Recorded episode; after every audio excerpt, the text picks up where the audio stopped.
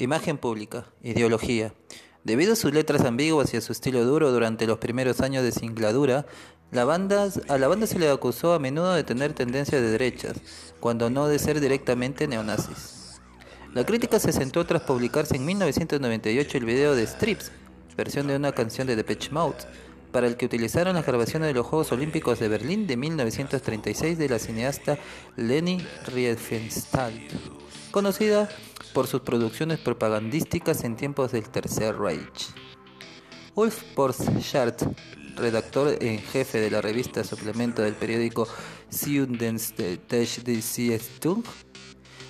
perdón por mi alemán y mi pronunciación es horrorosa, pero bueno, se hace lo que se puede. Se presentaba en estos términos en el marco de una exposición sobre un sobre el Riefenstahl que tuvo lugar en Potsdam en 1999. Tales banalidades, sin embargo, no pueden sino resultar bastante sospechosas, dijo, a la vista de los debates sobre la identidad nacional que se ha tenido lugar en Alemania. Tras el terrorismo de extrema derecha de los últimos años, el contexto político en que Rammstein refiere a Alemania ya no es la de la genuflexión de Brandt en Varsovia, sino el de las casas de inmigrantes ardiendo. Los lazos de retroalimentación que lanza Rammstein al, al Senegal nacionalista despojan a su música de cualquier tipo de potencial hedonístico. Después de eliminar del video todo rastro simbólico e inconstitucionales, Rammstein siguió siendo blanco de acusaciones de propagar un, un ideario fascista y de idealizar irresponsablemente la estética del Tercer Reich. La consecuencia fue la prohibición de emitir sus videos antes de las 22 horas. El cantante Tim Lindemann explicaría más tarde que con esta provocación se había traspasado una línea y que él no lo volvería a hacer nunca más. En el año 2001, Rammstein publicó la canción Link, to, Link 2, 3, 4 para manifestar su ideología de izquierda ante las incesantes acusaciones. Según el teclista Flay Lorenz, Rammstein compuso esta canción a modo de manifiesto, de declaración política clara destinada a poner fin a los prejuicios. Nosotros desfilamos, dice Flake, pero somos izquierdistas totalmente, confesos. También el guitarrista Paul Lander dijo al respecto. Nosotros no creemos que el mundo esté dividido en izquierda y en derecha pero en esta canción nos explicamos sirviéndonos de los métodos de clasificación simplistas que los periodistas parecen considerar tan importantes. En otras entrevistas se posicionaron contra los actos de violencia racista. El baterista Christoph Schneider explicaba por qué. Pese a todo, no tomaban nunca parte en las acciones concretas como el festival antifascista Rock Gegen Recht. Y dijo, con eso que se consigue, la derecha seguiría ahí. Debemos aceptar el problema y darnos cuenta de que una vez que estas tendencias existen en Alemania, hay que hablar con ellos, solucionar sus problemas.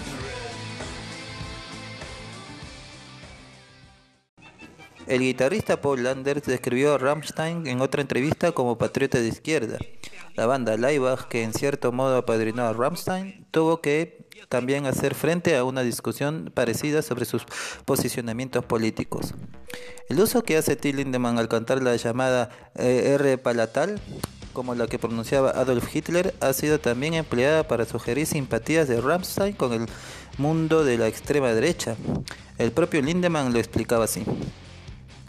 La R no surgió ni siquiera de forma intencionada, apareció por sí misma porque en ese registro tan grave cantas así automáticamente.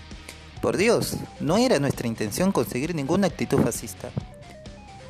Muchas veces las acusaciones de filonazismo se deben al, desconocimiento de la cultura alemana fuera de este país.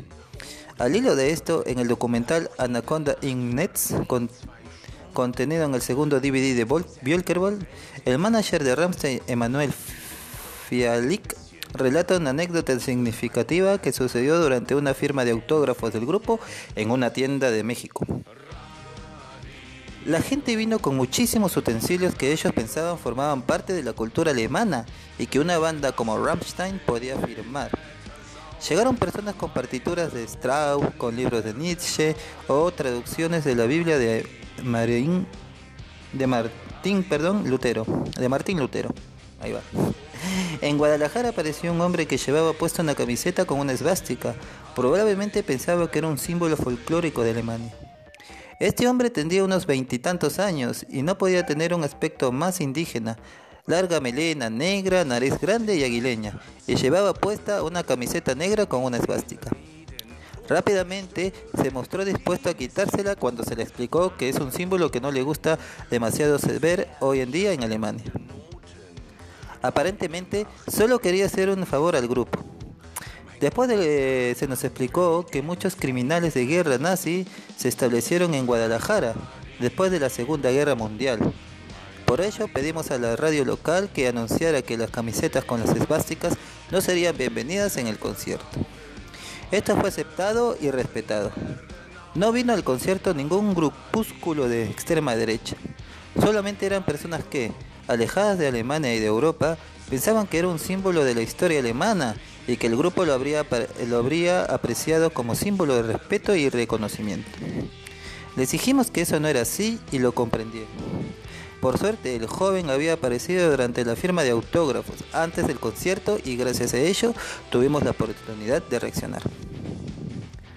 A pesar de todas las declaraciones, la banda en mayo del 2006, las acusaciones reaparecieron al ser eh, profanada la sinagoga de Petah Tikva, Israel. Los asaltantes, que dibujaron con aerosoles diversos símbolos nazis, escribieron la palabra Rammstein en el suelo del, templo, según informó el Jerusalem Post. Relación con sucesos violentos. Algunos medios de comunicación han implicado en diversas ocasiones a Rammstein con episodios violentos. El videoclip de Bill fue estrenado el día antes de los ataques terroristas de Nueva York, del 11 de septiembre del 2001. Casualmente, en dicho video, los integrantes de Rammstein aparecían caracterizados como terroristas. En Estados Unidos se restringió su emisión a la franja nocturna y desde algunos sectores se pidió su prohibición. La banda saltó anteriormente a los titulares tras la masacre del Instituto Columbine, Colorado, en Estados Unidos. Se habló de que los asesinos Eric Harris y Dylan Klebold eran seguidores de Rammstein. El grupo condenó públicamente cualquier tipo de violencia, rechazando cualquier conexión de su música con el suceso. Tras la masacre de la escuela de Belsan, Rusia, en septiembre de 2004, se mencionó en el diario británico The Independent que los secuestradores y asesinos escucharon música de Rammstein como método de motivación durante el, el asedio policial.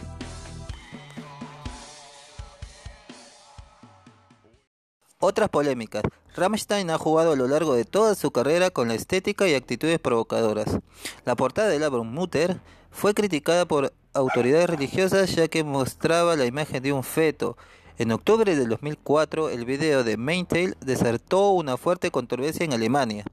Se trataba de una particular revisión con tintes de humor negro del caso de canibalismo de Armin Meubes, en la que aparece Christoph Schneider travestido paseando a sus cinco compañeros atados con correas de perro.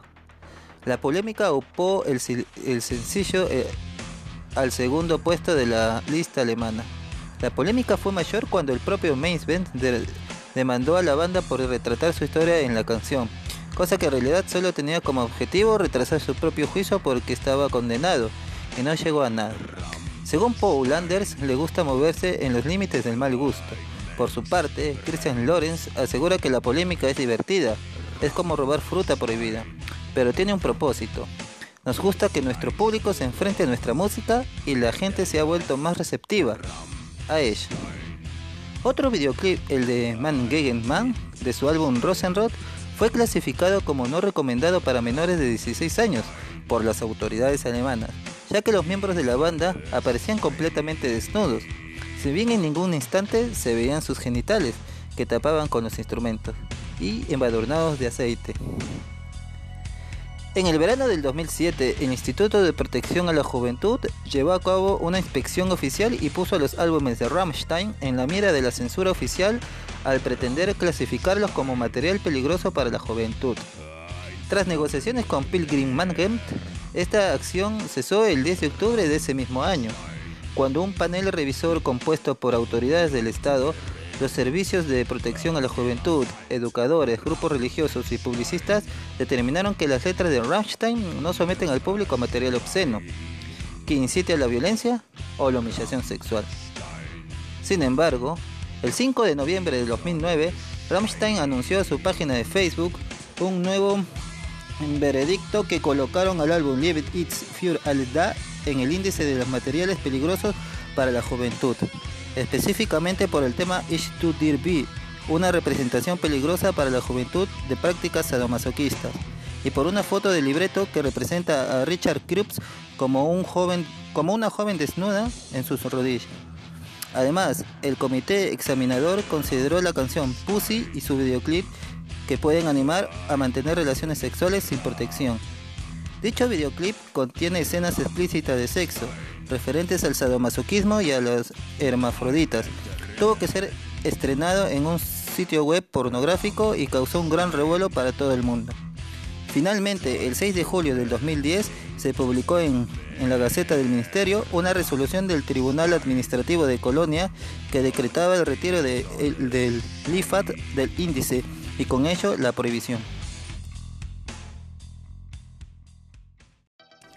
En febrero del 2010, en Bielorrusia, un Consejo Estatal Observador de la Moral, conformado por partidos políticos, líderes religiosos y que cuenta con el respaldo del presidente Alexander Lukashenko, se refirió a la banda como enemigo público por promover sin reparos la homosexualidad, el masoquismo, la violencia y el lenguaje obsceno, entre otras barbaridades, y propuso la cancelación del concierto planeado para el 7 de marzo en la capital Minsk.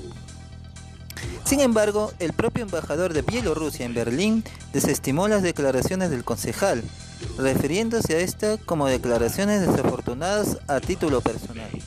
De hecho, terminó con las especulaciones acerca de la posible cancelación del concierto, que fue el primero en celebrarse en la recién estrenada Arena Minsk, con localidades agotadas.